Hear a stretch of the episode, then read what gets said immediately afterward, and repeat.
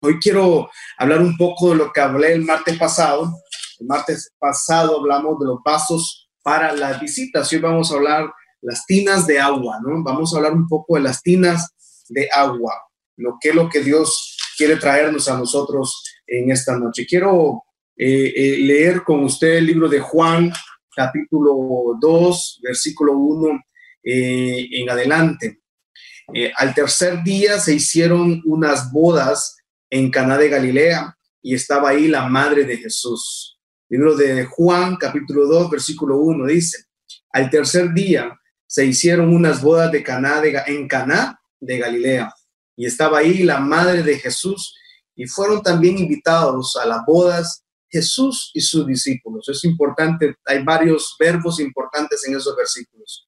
Y faltando el vino, la madre de Jesús le dijo, no tienen vino. Las tinajas de agua eh, simplemente esto es una señal. Jesús está haciendo una señal importante de su poder y, una manifestación de su bondad. Las señales son eh, un poco diferentes a lo cuanto a los milagros, porque las señales eh, son para hacer abiertamente y están, pero a, a, la vez están escondidos los mensajes de las señales. Jesús hizo señales, milagros y maravillas. Esta, en el libro de Juan, Juan, en, su, en, el Evangelio de Juan, el apóstol Juan inicia, inicia esta, sus, libros abriendo, abriendo una señal que Dios hace, Jesús hace, perdón, Jesús hace una señal literalmente del cielo. Y mucha gente no comprendió su significado, el milagro que Dios hace en Caná, en la boda de Caná. La boda de Caná es un lugar, lugar cerca de, Nazaret, un lugar, un lugar muy bonito, es una comunidad pequeña, eh, costera también, eh, eh, y Jesús fue invitado junto a su madre a una, a una boda, ¿no? A una boda. Eh, seguramente eran familiares de él, seguramente eran ser muy cercanos a ellos porque asisten a la boda de ellos. Y, pero él hace una señal, la señal entonces se hacen abiertamente. Los milagros son muy personales, muy privados, muy íntimos. Las señales no, las señales serán abiertas a todo mundo, pero el, mensaje se esconde para muchos. Uh, ¿Los discípulos creyeron esa, en esa señal? Sí. Algunos creyeron también de los invitados a la boda, también. Y los judíos, lastimosamente, tuvieron muchas dudas de lo que estaban viendo sus ojos, ¿verdad? Eh, y seguramente el Señor, también mucha gente que estaba ahí en esa noche, no creyó a lo que Dios, a lo que Jesús estaba haciendo. Estas señales para que crean que Jesús era el Cristo, el Hijo de Dios, y para que, para que ellos tuvieran conocimiento de que algo estaba por suceder. Entonces Jesús eh, vino, vino a este lugar, vino a esta, a esta boda para celebrar junto a la familia. Él llegó como un invitado más, dice. Fueron invitados a la boda Jesús y sus discípulos. Pero en esa, en esa boda era importante ese milagro. ¿Por qué es importante? Porque en, esa, en esa señal, perdón, que Jesucristo hace, es una señal de su poder y de su bondad. Y Jesús hizo un gran regalo en esa boda el, cambió el agua en, vino y fue un tremendo regalo que fue entregado a la, familia. Y ese regalo también es un regalo de la gracia de Dios. Y algo que Dios nos quiere entregar a todos es su gracia, su bondad, es entregarnos su perdón, su misericordia. Y en medio de esta crisis, lo que Dios quiere entregarnos a nosotros es su gracia, es su poder y es su bondad. Diga conmigo esta noche entonces, Jesús no así, mira, Jesús no llegó como invitado a nosotros. Él es nuestro, nuestro Salvador, es el Hijo de Dios que llegó a habitar en nosotros también por medio de la salvación. Pero Jesús también es manifestado en nosotros a través de poder, a través de la bondad y a través de señales. Y una señal que Dios quiere hacer en nosotros en medio de esta crisis es que Él quiere manifestar su poder y su bondad. Diga conmigo esta noche, Dios manifestará su poder y su bondad y su gracia sobre mi vida, sobre la vida de mi familia. Ese es un regalo de que Dios tiene para todos nosotros. Eh, a pesar de la crisis que estemos viviendo, Dios tiene, Dios quiere manifestar. Y usted tiene que estar seguro de esto, que Dios en, en, esta temporada difícil, eh, en la adversidad que usted está viviendo, que la estamos viviendo, la crisis que estamos viviendo, pero Jesús está ahí, está, está en las casas. Lastimosamente, muchos hogares eh, invitaron a Jesús a sus corazones, pero ya lo sacaron del hogar. Tal vez muchas casas en esta cuarentena ya sacó a Jesús y ya sacó, sacó la presencia de Dios de su hogar. Y, pero Jesús está, seguía en la fiesta. Jesús sabía que había un problema, había un problema, había un tema que estaba pendiente ahí. Se les había acabado el vino. Y usted me dice, pastor, ¿por qué era importante el vino? El vino era tan importante. Algunos historiadores dicen que era tan importante el vino que si se acababa el vino en la fiesta, era, era opción de hasta poner una demanda legal a los oferentes de la fiesta. Era importante que hubiera alimento, era importante que hubiera vino. Entonces, era tan importante que al acabarse el vino, la gente se asusta y dice, ¿qué va a pasar acá? Pero Jesús estaba ahí, estaba en silencio. Él sabía los problemas que estaba pasando. Y muchas veces eh, nosotros estamos pasando crisis, estamos pasando, muchas familias ahora mismo están pasando grandes problemas en su casa, problemas de violencia intrafamiliar, problemas de violencia en el hogar contra su esposa, violencia contra los hijos, eh, estamos pasando incertidumbre, la misma presión, la misma tristeza, la misma ansiedad. Mucha gente está con muchos sentimientos de, ansiedad, de tristeza, de depresión, eh, de miedo, pero usted, Jesús está ahí en su hogar. Mucha gente se está preguntando, ¿y cuándo volvemos a la iglesia? Y yo, yo entiendo que estamos también desesperados, pero no es el tiempo todavía de regresar a la iglesia. No es el momento todavía. Pero mientras tanto, Jesús está en su casa, Jesús está en su hogar, el Espíritu Santo está en su casa, el Padre Celestial está, los ángeles de Jehová acampan alrededor de su casa. ¿Qué quiere Dios entonces? ¿Qué necesita? En que usted vaya al Maestro esta noche y le digamos a Jesús, Jesús, manifiesta tu poder. El poder, el nombre de Jesús tiene poder. El nombre, su poder, el solo nombre, el solo hecho de mencionar su nombre, tiene el poder. Y Él quiere manifestar, Dios quiere manifestar su, en esta temporada, Dios va a manifestar su poder, su bondad y su gracia. Tres cosas Dios puede hacer mucho, muchos, muchas señales y en su casa. Dios puede manifestar su poder, su bondad y su gracia, pero ocupa que alguien se mueva, ocupa que alguien vaya al maestro. El maestro estaba en la fiesta y Josué del Juan capítulo 2, versículo 4, versículo 3 dice, y faltando el vino, la madre de Jesús le dijo a Jesús, Jesús, no tienen vino. Jesús le dijo, ¿qué tienes conmigo, mujer? Aún ha venido mi hora. Su madre dijo a los que servían, haced todo lo que él les va a decir. Quiero iniciar rápidamente hablando de varios aspectos acá, de estos, de estos cinco versículos. Al tercer día. ¿Por qué al tercer día? ¿Por qué menciona Juan al tercer día? Porque el número tres nos habla de perfección. El número tres nos habla de la omnisciencia, omnipresencia y omnipotencia de Dios. Al tercer día Jesucristo resucita. 467 veces se menciona tres. Tres patriarcas fueron antes del diluvio, Abel, Enoch y Noé. Tres patriarcas fueron después del diluvio, Abraham, Isaac y Jacob. Tres veces oró Jesús en el Semaní. O sea que en esta palabra de tres, ¿por qué el tercer día? porque al tercer día pueden ocurrir muchos milagros. Ya tenemos ya casi tres meses en esto, pero yo, nuestra oración como pastores, como líderes de la iglesia evangélica, de la casa Michalón, oramos a Dios que el tercer día para usted sea hoy, el tercer día sea mañana, el tercer día sea esta noche, el tercer día de milagros, el tercer día de ver la manifestación del poder, de la bondad y la gracia de Dios en su vida, sea esta noche. Pero ocupamos levantar el espíritu de la fe, ocupamos levantar el espíritu de guerra espiritual, ocupamos levantar esa fe en su corazón, sus raíces crezcan profundamente. Pero muchas personas están escogiendo el lado equivocado, muchas familias están escogiendo el lado de criticar, porque había una boda, habían invitados, Jesús está sentado en la boda, Jesús ya sabe que falta el vino y la mamá de Jesús se acerca, María, la madre de Jesús, se acerca y le dice, Jesús le dice, no hay vino. Y pero Jesús le dice, María, pero madre, no sé, ¿qué tienes conmigo? Le dice. Y mucha gente puede decir, qué respetuoso Jesús y respetó a, Jesús, a su madre. No, Jesús lo que está hablando ahí, él sabía, él iba a hacer esa señal, él sabía que su madre iba a venir. Lo que él quiere entender en ese versículo es que él no está bajo la autoridad de su mamá, él estaba bajo la autoridad de Dios en ese momento porque ya él estaba en su tiempo de la manifestación gloriosa del Hijo de Dios. Pero entonces alguien se movió a hablar con Jesús y fue su mamá. Alguien le dijo, vaya, hay que hablar con Jesús. Él puede hacer algo. Alguien en la casa tiene que creerle a Dios. Alguien en el hogar tiene que creerle a Dios.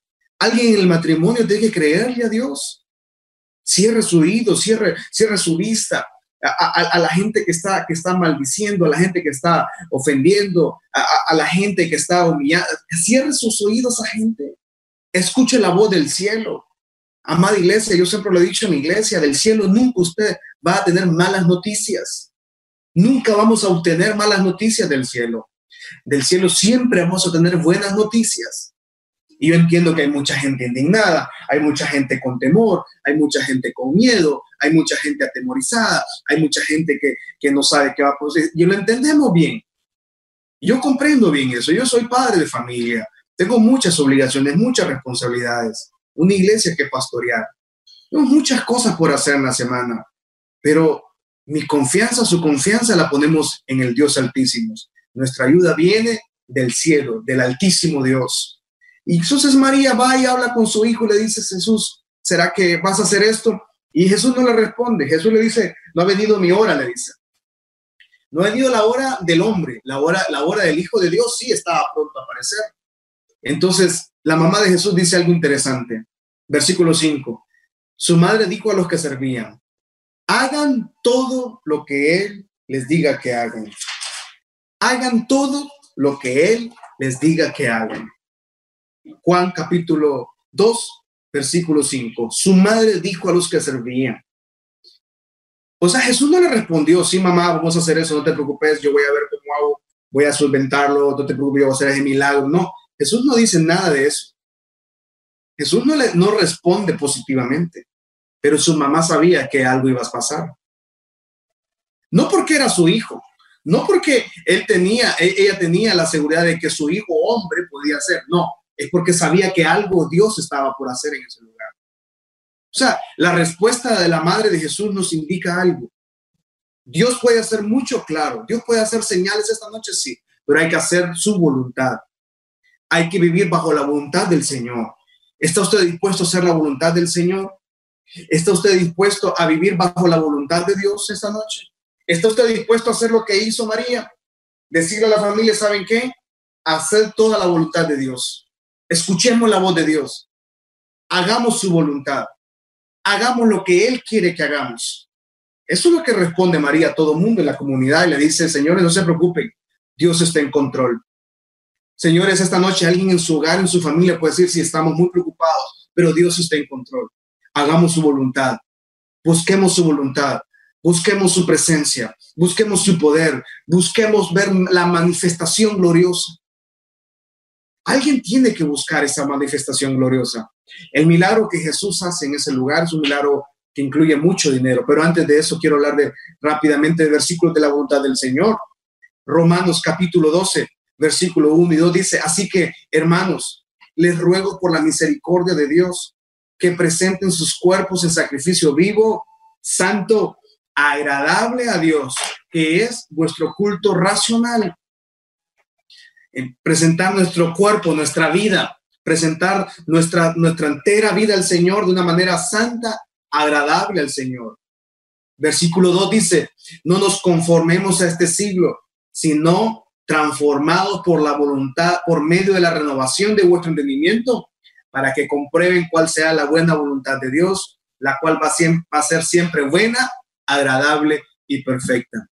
¿Cómo encontramos la voluntad de Dios que es buena, agradable y perfecta? cuando yo renuevo mi espíritu, cuando yo renuevo mi mente, cuando yo renuevo mi vida. Y esta pandemia, este confinamiento, esta cuarentena, simplemente está renovando nuestro espíritu, está renovando nuestra personalidad, está renovando nuestro carácter. Usted no pierda la oportunidad de que cuando terminemos esto, que no sabemos cuándo va a terminar, porque no sabemos las consecuencias después de la tormenta, ¿no?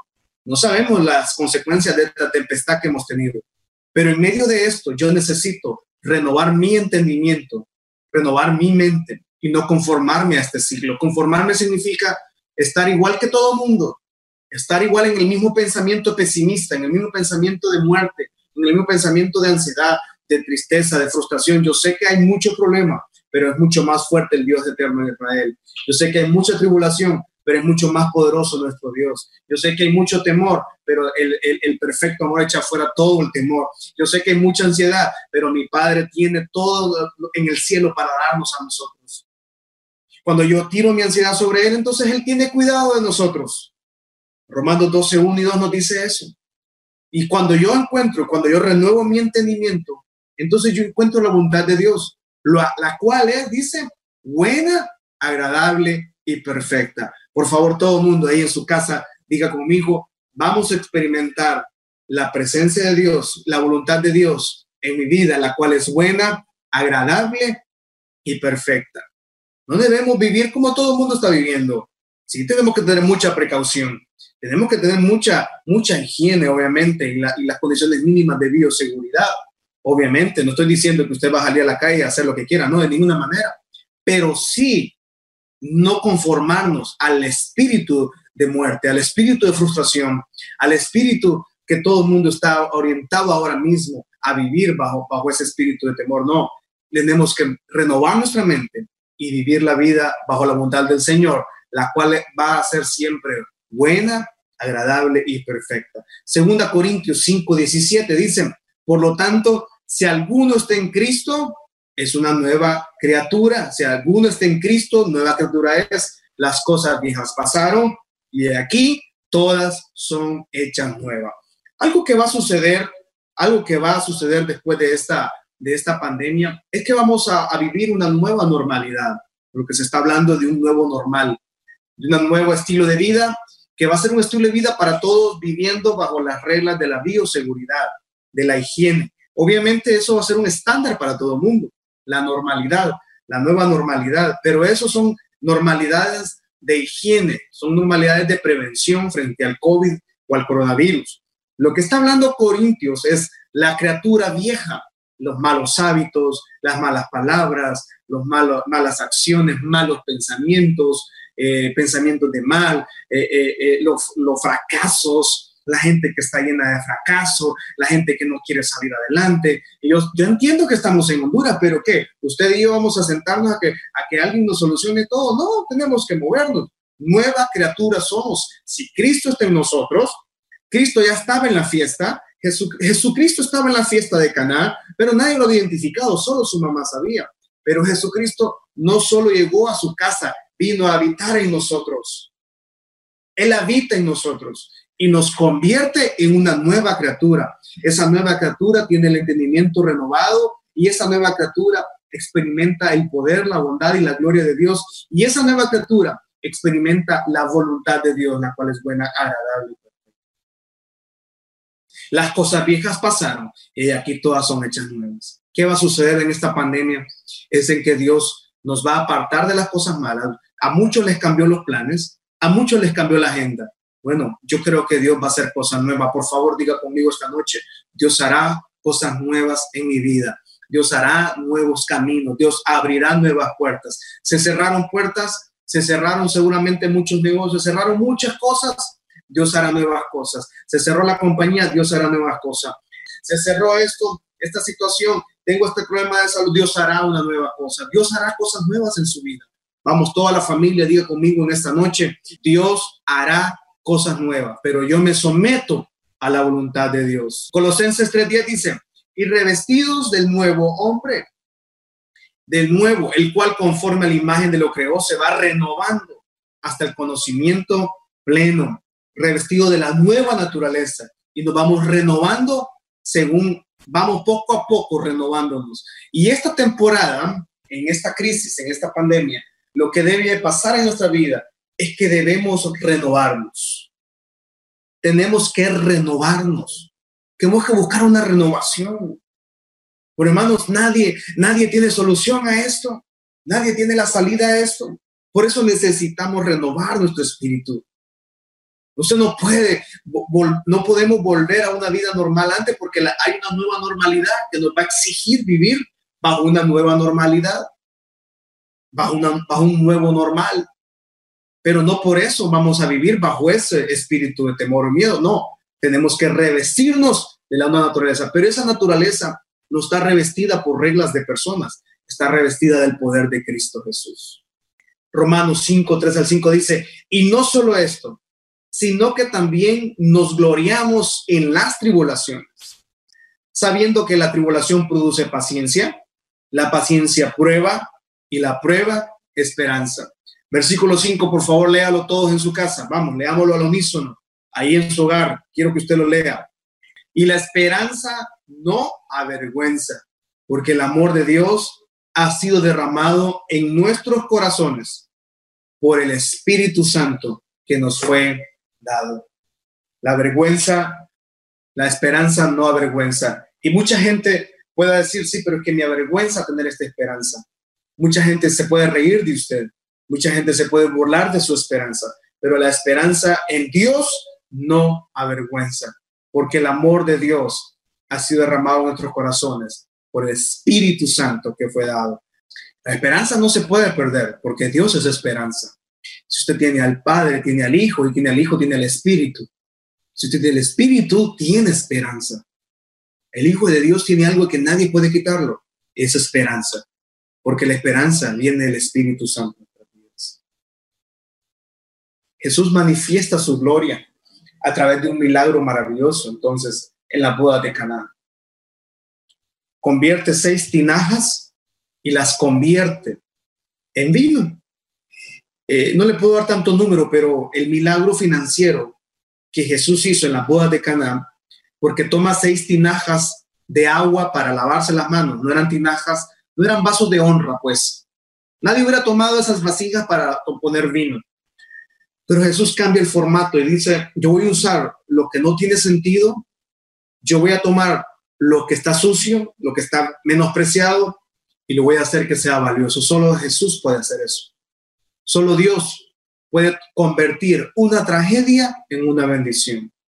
Solo Dios puede convertir un fracaso en éxito.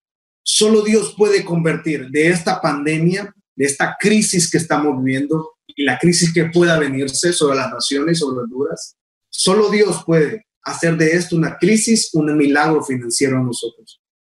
Y Jesús cambió el agua en vino. ¿Y sabe cuántos, más o menos, como unos 150 mil empiras, unos 7 mil, 6 mil dólares. Fue el milagro, fue el regalo que Dios hizo, Jesús hizo esa noche en las bodas.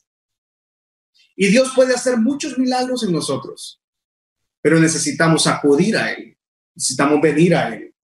Y quiero que leamos Salmos 126. Cuando Jehová hiciere volver la cautividad de Sión, seremos como los que sueñan. Entonces nuestra boca se llenará de risa y nuestra lengua de alabanza. Entonces dirán mis vecinos, grandes cosas ha hecho Jehová con esto. Entonces dirán su familia, según el versículo 2, grandes cosas ha hecho Jehová con esto. Entonces dirán sus compañeros de trabajo, grandes cosas ha hecho Jehová con esto. Entonces dirán sus enemigos, su gente que le adversa, su gente que se burló, su gente que le humilló, dirán grandes cosas ha hecho Jehová con estos. Versículo 3, grandes cosas ha hecho Jehová con nosotros, estaremos alegres. Haz volver nuestra cautividad, oh Jehová, como los arroyos del Negev los que sembraron con lágrimas, con regocijo segarán. Irán andando y llorando. El que lleva la preciosa semilla, más volverá, más volverá a venir con regocijo, trayendo sus gavillas. Los que sembraron con lágrimas, con regocijo segarán. Vamos, diga conmigo esta noche. Los que sembraron con lágrimas, con regocijo segarán. Dice que irá, va llorando, el que va sembrando va llorando, va cansado. El versículo 5, 6, lleva la semilla, pero va cansado, va sembrando. Pero cuando viene la cosecha, tiene regocijo. Esta gente recién habían vuelto de la cautividad, los israelitas, allá por el año, del año 450 antes de Cristo. Y venían de la cautividad y venían cantando este salmo, Salmo 126 los primeros que estaban regresando de la cautividad, estaban regresando de la zona de Babilonia, de la zona de los cautivos como esclavos. Y cuando venían cantando de regreso a Israel, cantaron este Salmo 126. Cuando Dios nos hiciere volver de la cautividad, seremos como los que sueñan. O sea, una persona que está esclava no puede soñar. Una persona que tiene, eh, tiene esclavitud de pecado, tiene esclavitud de fracasos, de maldiciones, de brujería, hechicería, de angustias, de baja autoestima, de, estar pesimista, una persona que tiene esclavitud del corazón, una persona que es, esclavitud del odio, de la murmuración, del, una persona que está esclava todo el tiempo porque tiene pecado, tiene cosas no solucionadas, no puede soñar. la esclavitud eh, mata el sueño, la, la esclavitud mata la esperanza, pero Cristo nos vino a dar libertad, nos vino a dar vida y vida en abundancia. Y los que estaban retornando a Israel iban cantando, iban felices. Habían pasado 70 años, 80 años desde su esclavitud en Babilonia y estaban regresando a casa y iban cantando. Seremos como los que sueñan. Volvieron a soñar y, porque había, su patria había sido destruida, eh, había sido su templo destruido, habían sido quemadas sus casas, habían ruinas. Y muchos estamos en, esa, en, esa, en, esa, en, ese, en ese nivel de vida puede hacer que se avisoren ruinas, se avisoren muchos problemas, puede hacer que no, se nos está quitando la capacidad de soñar, la angustia nos quita la capacidad de soñar. Yo le invito esta noche que los sueños que usted ha tenido no han muerto todavía. El Padre le recuerda que esos sueños todavía viven. Usted tiene esperanza y esa esperanza no avergüenza. Entonces nuestra boca dice, cuando alguien sueña, su boca se llena de risa, su lengua de alabanza, entonces dirán sus vecinos, entonces dirán sus acreedores, entonces dirán su familia, grandes cosas ha hecho Jehová con. Por favor, diga conmigo esta noche, grandes cosas hará Jehová con nosotros. Nos volveremos a soñar, volveremos a sonreír. Estamos en una temporada de tristeza, obviamente, estamos en una temporada de lloro, de incertidumbre y de temor pero el sueño es poderoso porque el sueño no es un sueño humano, es un sueño que provoca esperanza. Y la esperanza no la provoca una persona, la esperanza no la provoca un título universitario, la, provoca, la, esperanza no la provoca un carro, un vehículo, una casa. Ya nos dimos cuenta que nada de eso tiene validez, nada de eso tiene fuerza. La esperanza que estamos provocando, que provoca soñar, es que Cristo está en nosotros, es que el Padre Celestial está en cuidado de nosotros nuestra lengua diga esta noche, mi lengua, mi boca se llenará de risa y yo alabaré al Señor.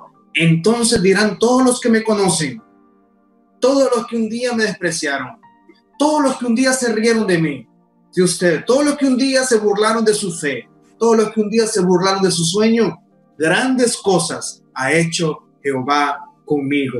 Grandes cosas hará Dios en la familia Michalón. Grandes cosas hará Dios en la familia de cada matrimonio. Grandes cosas hará Dios en las finanzas. Grandes cosas hará Dios en, la, salud de su casa. Grandes cosas hará Dios en su matrimonio. Grandes cosas hará Dios con sus hijos. Grandes cosas hará Dios en Honduras. Grandes cosas Dios hará en el Valle de Sula. Estaremos alegres. Y los que sembraron con lágrimas, con regocijo segarán. Solo Dios tiene el poder de hacer que las lágrimas sean semillas de esperanza. Las lágrimas que, que usted derrama, producto de la emoción o producto del fracaso, sin Cristo no tienen poder alguno. Pero las lágrimas que derramamos delante del Señor, las lágrimas que usted derrame siendo un justo, cuando caen a tierra, tienen el poder de provocar una cosecha. Una lágrima de un justo, de una hija de Dios, de un hijo de Dios, esa lágrima cae a tierra, sale de su cuerpo, tal vez sale con mucha desesperanza, tal vez esa lágrima sale de dolor, tal vez esa lágrima sale por la angustia, tal vez esa lágrima sale porque ya no existe fuerzas en su hogar, en su casa, tal vez no tiene fuerzas para avanzar, esa lágrima es producto de la desesperanza, pero un hijo de Dios en una hija de Dios, esa lágrima al caer a tierra Solo Dios puede provocar que esa lágrima que cayó sea un fruto, una semilla que da su fruto a su tiempo y su hoja no cae y da mucho fruto. Solo Dios puede hacer que las lágrimas de un justo sean semillas de fe. Irán andando, irán llorando el que lleva la preciosa semilla y esa semilla es la fe. esa semilla de la esperanza, la llevamos guardada, la tenemos atesorada, pero cuando veamos la cosecha, entonces traeremos alegría a la casa.